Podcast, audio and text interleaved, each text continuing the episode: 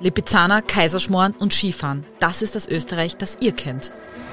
Raub, Mord und Totschlag. Das ist das Österreich, das wir euch in diesem Podcast zeigen werden. Willkommen zu Mordgeschichten, einem True Crime Podcast mit wahren Kriminalfällen aus Österreich. Wir sind Dalila und Hanna, zwei True Crime begeisterte Frauen, die sich entschlossen haben, endlich ihren eigenen Podcast zu starten. Denn es kann nie genug True Crime geben. Liebe Hanna, möchtest du mal unseren Hörerinnen erzählen, was für gute Dating-Tipps ich für die gehabt habe letztens? Was hast du für Dating-Tipps für mich gehabt? Naja, zu dem einen Typen, den du da kennengelernt hast, hast du ja gesagt, ähm, ihr habt euch einmal in einem Lokal getroffen und ihr würdet euch dann in einer Wohnung treffen. Und ich habe gemeint, ihr sollt euch in deiner Wohnung treffen, weil für den Fall, dass du zerstückelt wirst, fällt es viel eher auf, als wenn er weißt- die in seiner Wohnung zerstückelt.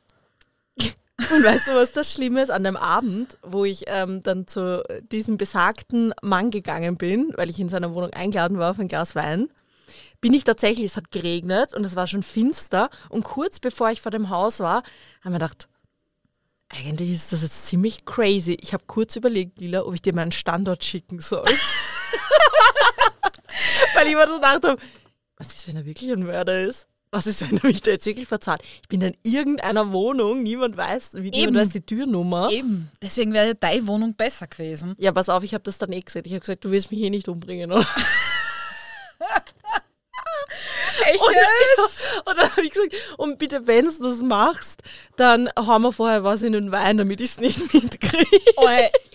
Also das, ich glaube, das ist der beste Start in eine gute Beziehung. Ja, hat gut funktioniert. Ich glaube auf jeden Fall, dass das, das, Ja, das ich glaube, ich komme extrem sympathisch rüber, wenn ich sowas Na total, weil was will man mehr als eine Frau, die kommt und sagt, bitte zerstückel mich nicht und wenn, dann hau mir was in den Wein rein, damit ich es nicht merke. Und pass auf, ich bin in die Wohnung reingekommen, es war eine relativ große Wohnung.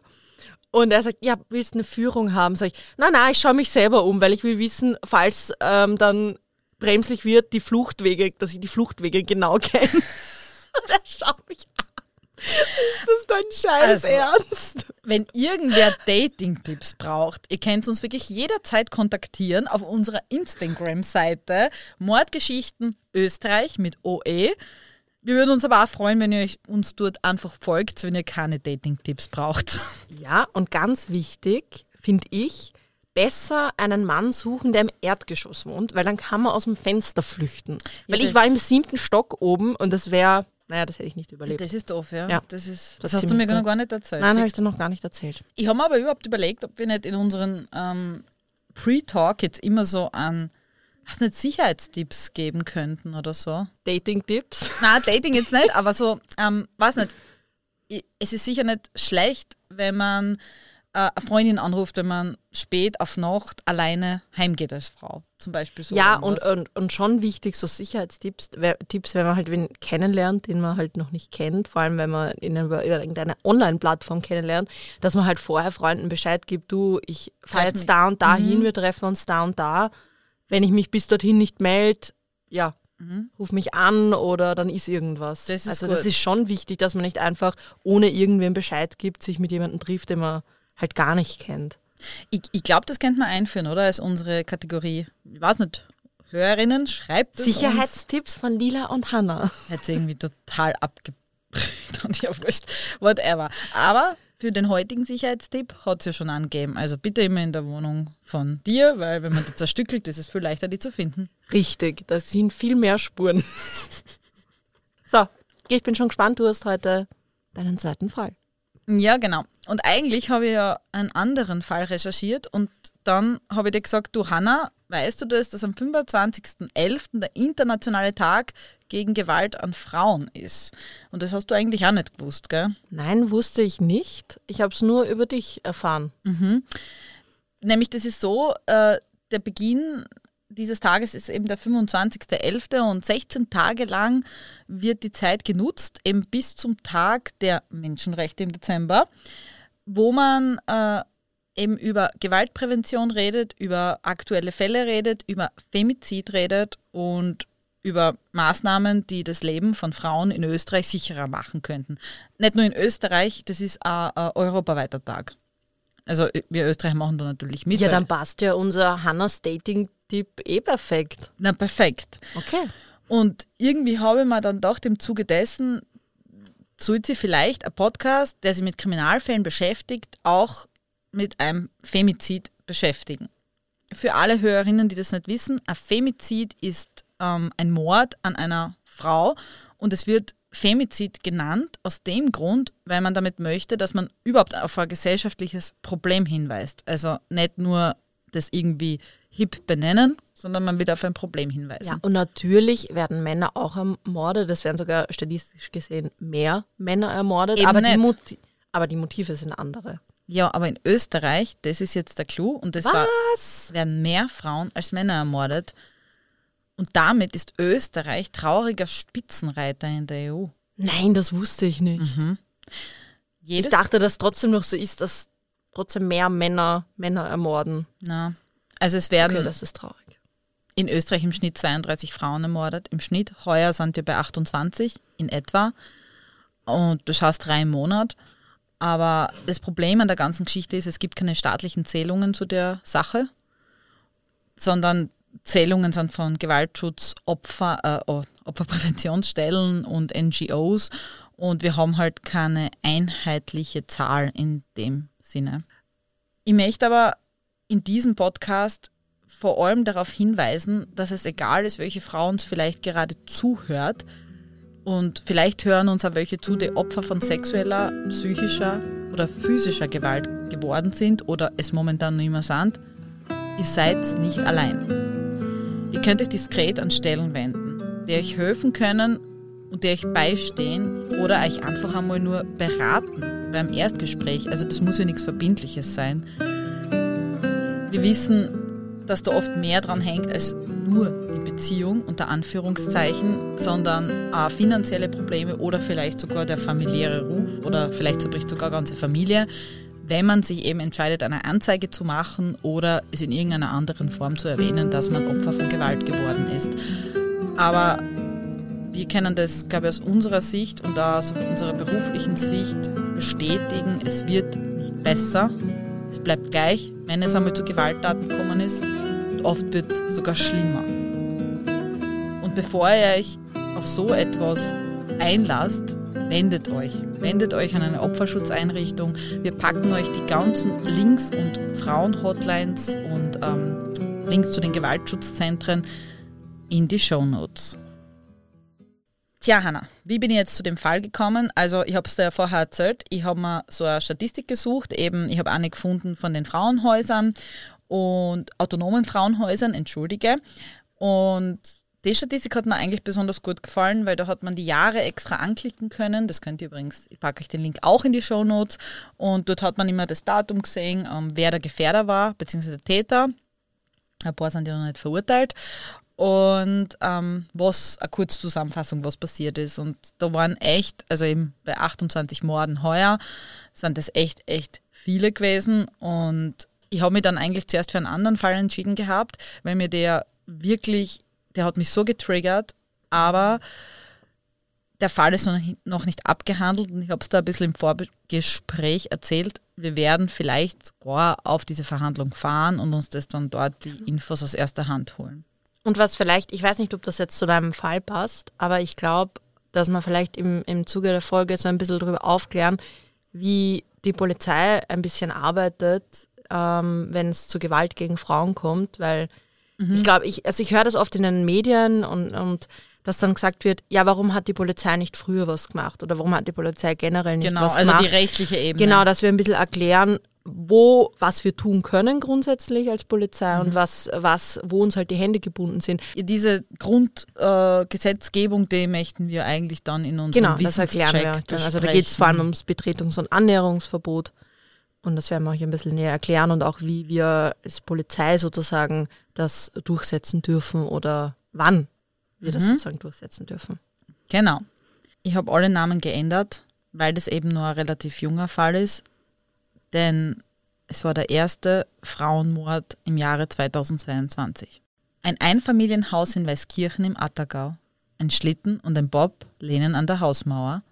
Letzte Nacht hat es wohl geschneit, da das Haus und seine Umgebung so aussieht, als hätte man es von oben angezuckert. Das ist aber für Salzburg um diese Jahreszeit nicht unüblich. Eigentlich sind die Einwohnerinnen mehr Schnee gewöhnt, denn es ist der 8. Jänner 2022. Es wäre eigentlich alles so wie immer, wenn nicht auf der Haustür des Einfamilienhauses ein Klebestreifen mit dem Aufdruck behördlich versiegelt kleben würde. Zuvor.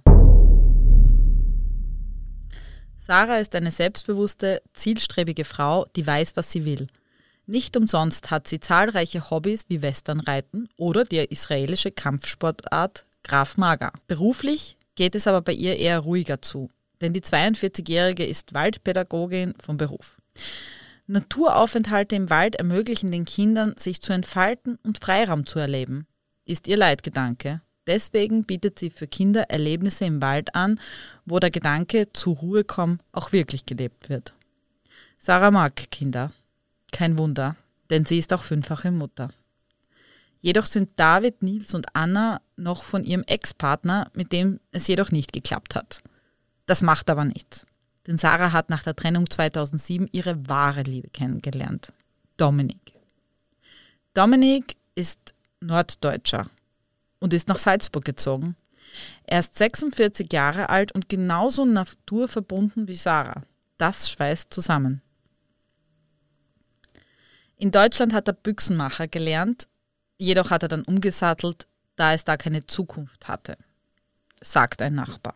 In Österreich konnte er einen neuen Job finden, und zwar bei den Bundesforsten. Das passte natürlich perfekt zu seiner Naturverbundenheit. Es dauerte nicht lange, bis sie sich entschieden haben zu heiraten. Genau genommen nur ein halbes Jahr. Und um das Familienglück noch perfekter zu machen, bekamen die beiden in den nächsten Jahren noch zwei weitere gemeinsame Kinder. Der jüngste kam erst 2014 zur Welt. Sarah und Dominik wollten schon lange aufs Land ziehen und auch für die Kinder ein Einfamilienhaus bauen, das das Familienglück perfekt macht. Dort hätten die Kinder genug Platz zum Toben und zum Spielen und könnten ihre ganze überflüssige Energie loswerden. Lange dauerte es natürlich auch nicht, bis sie ein passendes Grundstück gefunden hatten und das nämlich in einer 1000 Einwohnerinnen Gemeinde. Drei umliegende Nachbarn, eine Straße und viel Natur. Wenn man über das Feld schaut, hat man das Gefühl, meilenweit sehen zu können. Das Haus, was sie auf dieses Grundstück bauten, war groß genug für eine große Familie und es war eine perfekte Mischung aus altem Stil mit neuer Architektur. Sogar einen Hund kaufte Sarah, da die Kinder natürlich gerne ein Haustier hätten. Dominik war viel unterwegs und das Familienleben mit fünf Kindern ist schön, aber natürlich nicht einfach. Sarah kümmerte sich nicht nur um die Kinder, sondern hatte auch noch einen Job als Pädagogin. Das verlangte ihr einiges ab aber das meisterte sie, wie natürlich alles, denn Sarah ist eine starke Frau.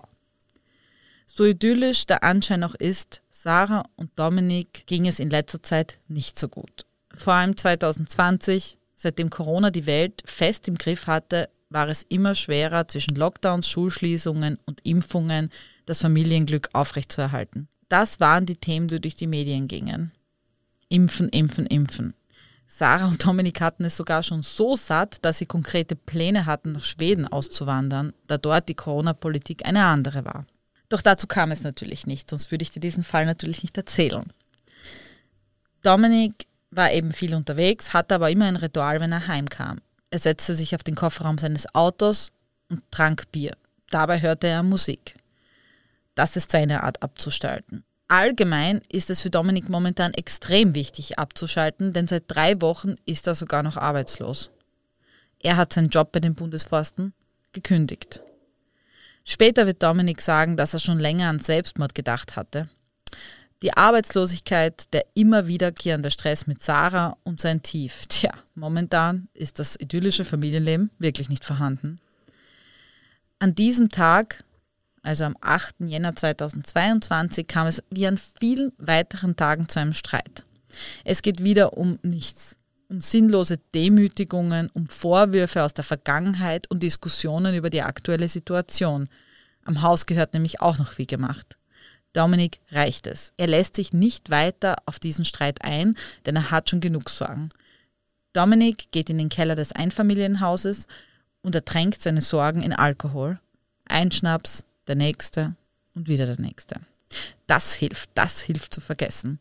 Dominik ist benebelt genug und geht wieder ins Erdgeschoss, um sich kurz später auf die Couch mit seiner Glock 17 zu legen. Glock Hat- 17 ist eine Faustfeuerwaffe, eine Pistole. Hatte er legal. Ja, genau. Die besitzt er natürlich legal und er besitzt sogar noch drei weitere Langwaffen, denn Dominik ist Jäger, war Büchsenmacher, wie zuvor erwähnt. ja. Ja, und er hat natürlich einen ganz anderen Zugang zu Waffen wie vielleicht andere Leute. Das Thema Waffen haben wir ja letztens eh schon angesprochen. In der Zwischenzeit hat Sarah gekocht. Gulasch. Ein verspätetes Mittagessen, denn es ist schon 14 Uhr vorbei.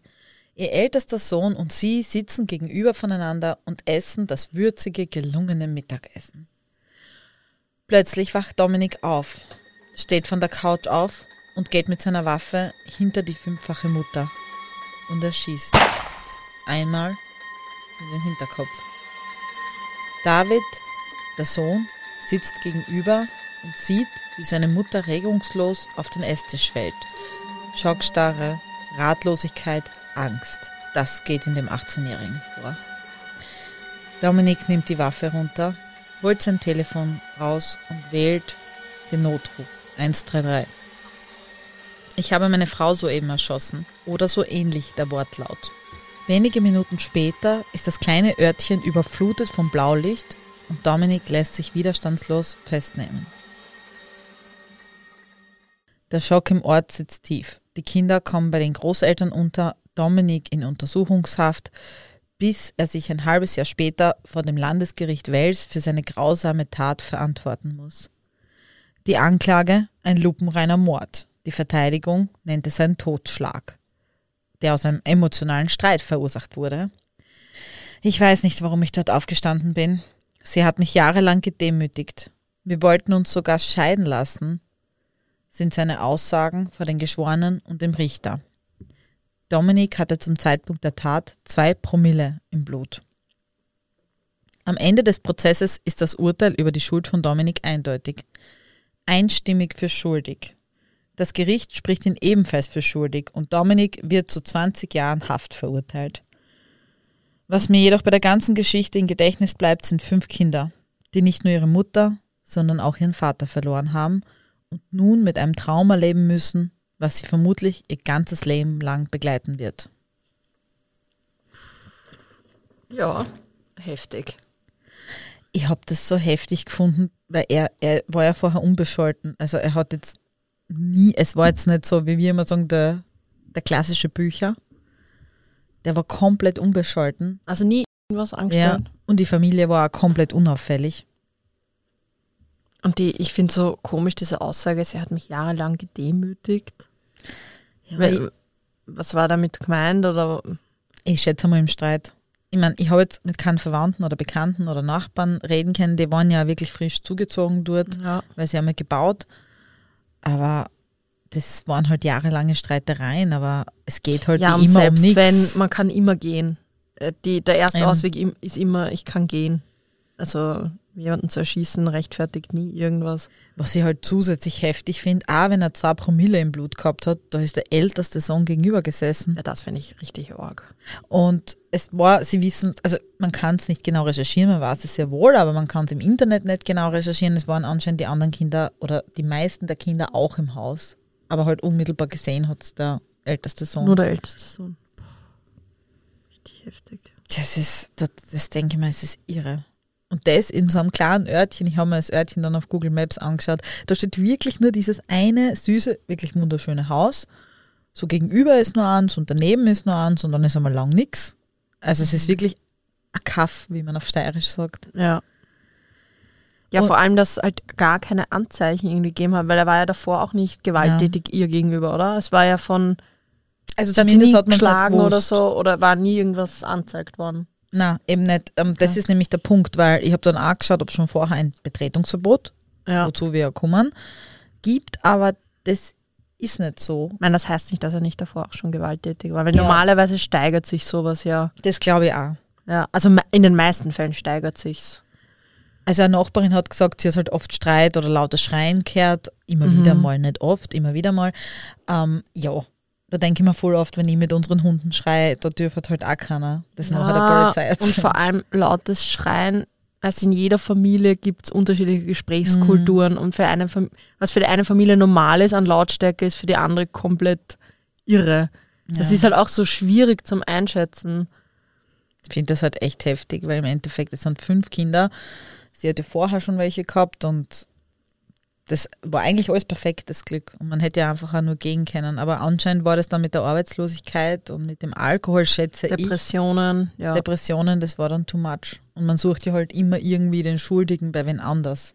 Ja, und das, was wir jetzt gerade geredet haben, also war vorher nicht auffällig. Ähm, eigentlich habe ich einen Fall gesucht, der vorher mit einer Auffälligkeit zu tun hat. Eben, dass es ähm, ein Betretungsverbot vorher gegeben hätte oder so, damit ich in unserem Wissenscheck jetzt dieses Betretungs- und Annäherungsverbot erklären kann. Weil ich weiß nicht, ob das unsere Österreicherinnen alle wissen, aber unsere Gewaltschutzgesetze, die sind gar nicht so schlecht. Das stimmt, aber gerade in so einem Fall, wo einfach nie vorher die Polizei eingeschritten ist oder wo nie eine Anzeige da war von der Frau oder von Nachbarn oder von Kindern, ist es halt irrsinnig schwierig, das zu erkennen und davor schon was zu machen. Das war ja wirklich Ja, bei dem anscheinend auch ein, ein bisschen eine Kurzschlussreaktion vermutlich. ja. Dass Auf jeden halt Fall war er betrunken. Ja, er war betrunken. Ja, gut, aber gerade bei Gewalt in Familien ist es oft so, dass halt Alkoholprobleme mit reinspielen, dass sich aber diese Gewalt trotzdem steigert. Das fängt halt manchmal an mit einmal in der Woche schlagen und dann halt jeden Tag, Mhm. dann täglich, dann wird das immer heftiger und da ist ja gar nichts gewesen. Ich, ich verstehe ja dann auch die Frauen, sie kennen ja ihren Mann, wie er anders sein kann. Es ist natürlich eine psychische Krankheit und, und Alkoholismus kann ja einen Menschen noch verändern. Ich glaube halt auch oft, dass es diese Abhängigkeit der Frau, das ist auch Abhängigkeit, eine finanzielle, Emotional. Emotionale, glaub, das viel, gesellschaftliche. Viel, ja, gesellschaftliche. Ich glaube, dass emotional da ganz, ganz oft mit reinspielt. Also ich hat, er hatte schon auch im Dienst öfter die Fälle, wo halt die Frau das ihn angezeigt hat, weil, weil sie geschlagen worden ist vom Freund oder vom Ehemann.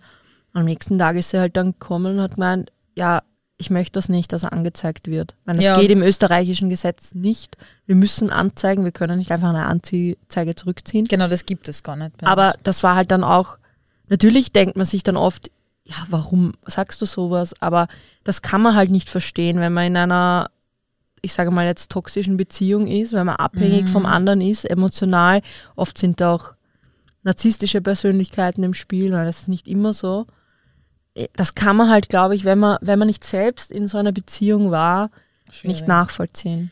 Na, Ich glaube auch wirklich ganz oft, dass es Abhängigkeiten einfach auch sind, weil eben emotionale sowieso. Ja, wenn du Kinder gemeinsam Eben. hast, kannst nicht einfach gehen. Weil ich denke mir halt auch in ihrem Fall, ich weiß nicht, ob so, wie oft sie drüber nachgedacht hat, ich habe mit niemandem geredet, aber wenn sie sich entschlossen hätte, sie geht jetzt, quasi verschwindet, sie muss fünf Kinder mitnehmen und ja, eh, allein und schon ernähr mal finanziell. fünf Kinder. Eben, neue Wohnung oder neues Haus, das ist ja alles das ist halt nicht gerade so in jetzigen einfach. Zeiten nicht so leicht. Ja. Na. Im Endeffekt ist halt eben jetzt so, dass er in Haft sitzt, eben das Urteil ist ja schon rechtskräftig und ja. Gibt's da, hast du da was rausgefunden zu irgendwelchen psychologischen Gutachten von ihm? Ja, also es ist bei ihm so ein Anflug, ich weiß nicht, ob ich das jetzt richtig sage, Anflug an narzisstischer, narzisstischer Persönlichkeitsstörung festgestellt worden, aber grundsätzlich ist er gesund. Also er Ja. selber behauptet ja von sich, er hat ein bisschen ein Loch gehabt, quasi ein depressives Loch. Ja, ich glaube, da kommt halt irgendwie alles zusammen. Aber wozu ich eigentlich kommen will, ist eben dieses Betretungs- und Ja, Annäherungsverbot. Klär uns auf, liebe Lila. Also unsere Gesetze sind ja eigentlich nicht so schlecht in Österreich, das haben wir ja schon festgestellt.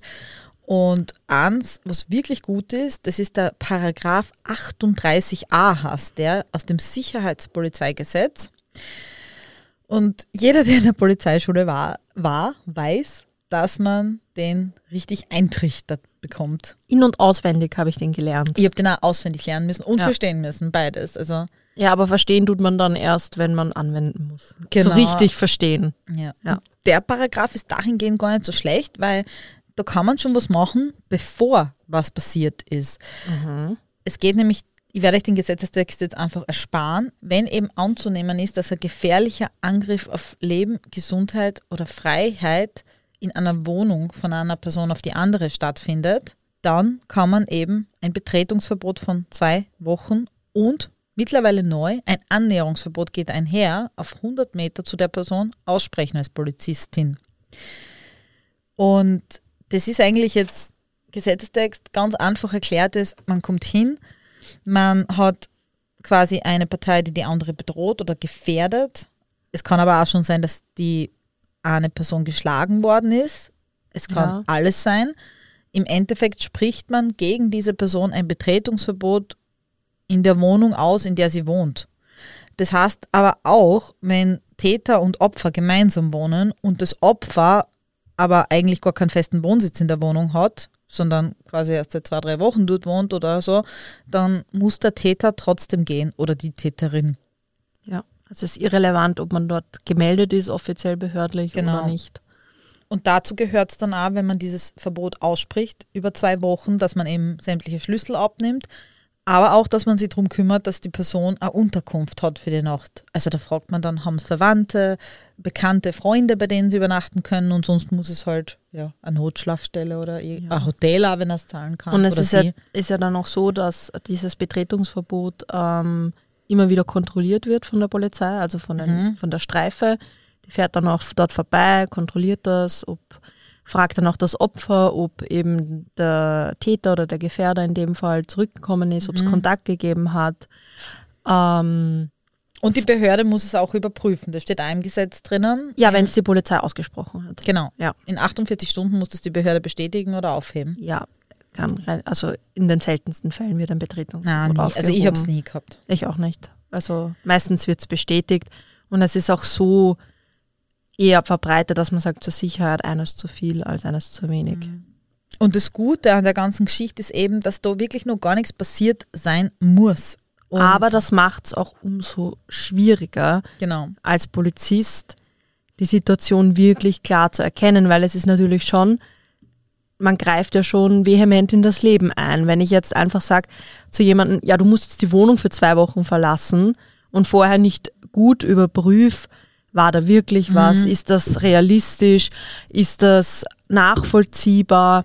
Ist da wirklich eine Gefährdung da? Das muss ich innerhalb oder als Polizist innerhalb von ein paar Minuten entscheiden. Und das ist schon oft schwierig, weil man muss halt schon bedenken, ja, es ist ein Eingriff in die Persönlichkeitsrechte. Ja, total. Ja. Vor allem, man schmeißt ja wen quasi aus, aus seiner, seiner Wohnung, Wohnung, raus. Und das, das ist jetzt nicht so ohne. Du stehst halt dann auch mal da und okay, der muss sich dann um Hotel umschauen, Schlafplatz. Ja. Ja, im, im Endeffekt finde ich dennoch, dass es ein super gutes Recht ist, weil hätten wir das nicht, denke ich mal, kennt man erst wirklich einen Täter oder Täterin festnehmen, wenn dann was passiert ist konkret, eben wirklich ein Strafrechtsdelikt, wo wir dann noch der ähm, STPO, wollte ich jetzt sagen. Wir sind, also wir sind voller Abkürzungen. Ja, der das Straf, müssen wir unbedingt ablegen. Ja, Strafprozessordnung handeln können. Aber um das jetzt nicht viel zu rechtlich zu machen, das Sicherheitspolizeigesetz, ihr könnt es auch alle nachlesen, ist ein wirklich tolles Gesetz, was bereits vor der Straftat, die passiert ist, eingreift. Richtig.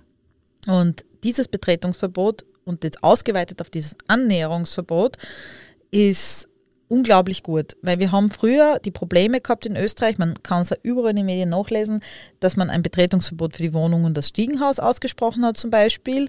Dann geht das Opfer zum, weiß nicht, zum Mistkübel von mir aus und wird dann dort erstochen.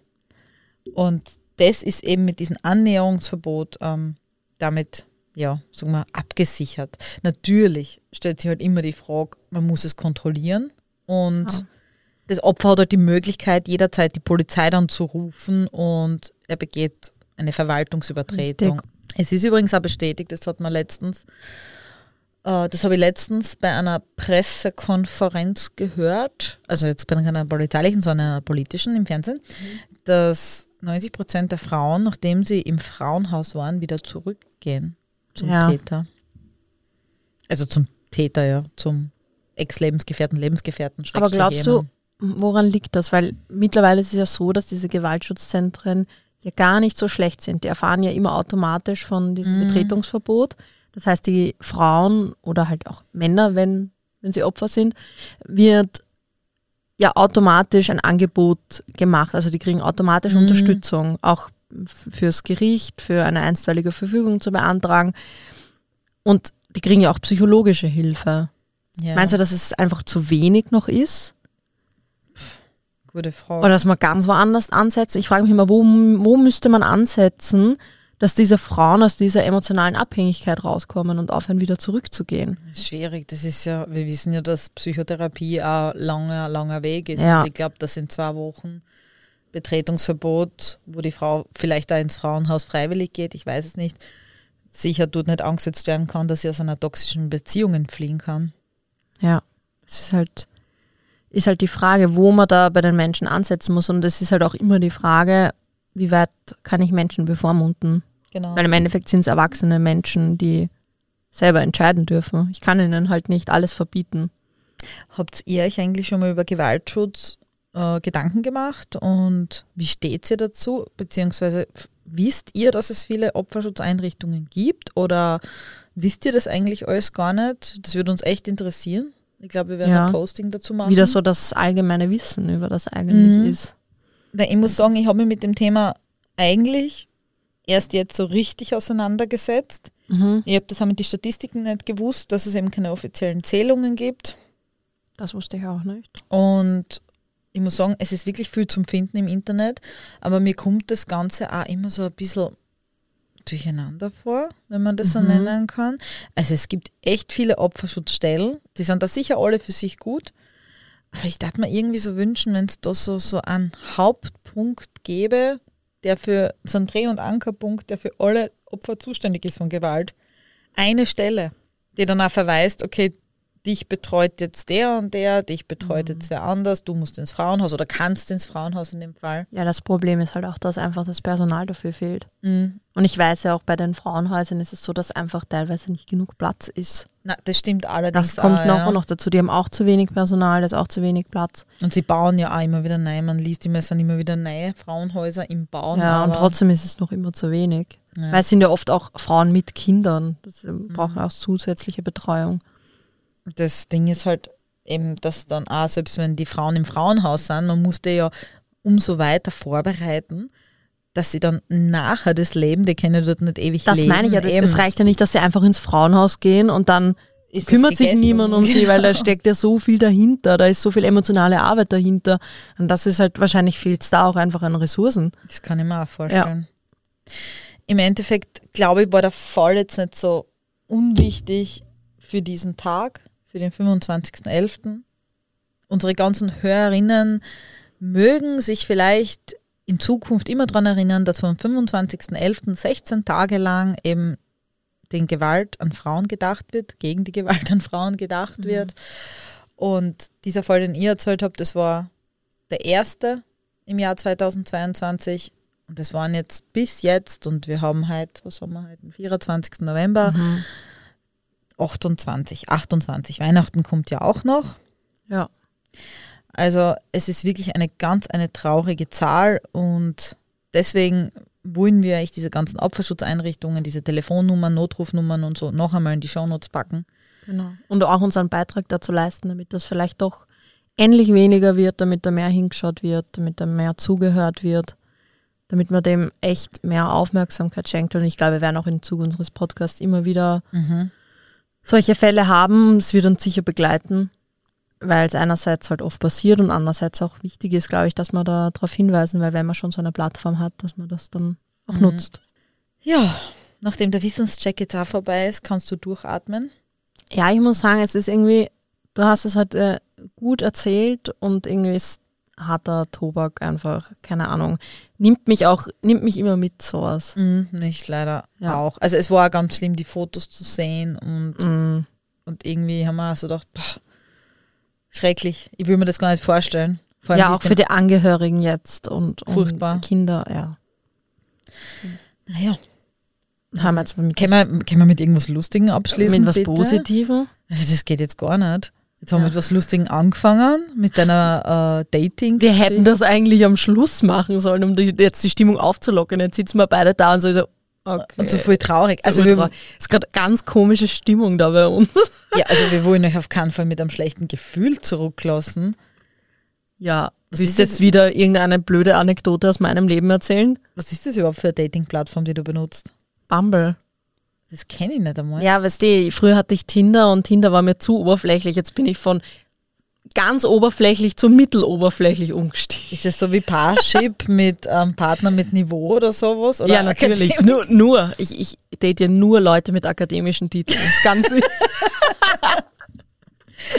ich hab doch, du suchst einen Millionär, das wäre doch viel besser. Das auch und natürlich jemanden, der mit mir eine Bluthochzeit feiert. Du weißt, oh das ja, ist ganz Wikinger, wichtig. Wikinger, Ding. Jetzt glauben alle, Vielleicht bin ich deswegen noch Single.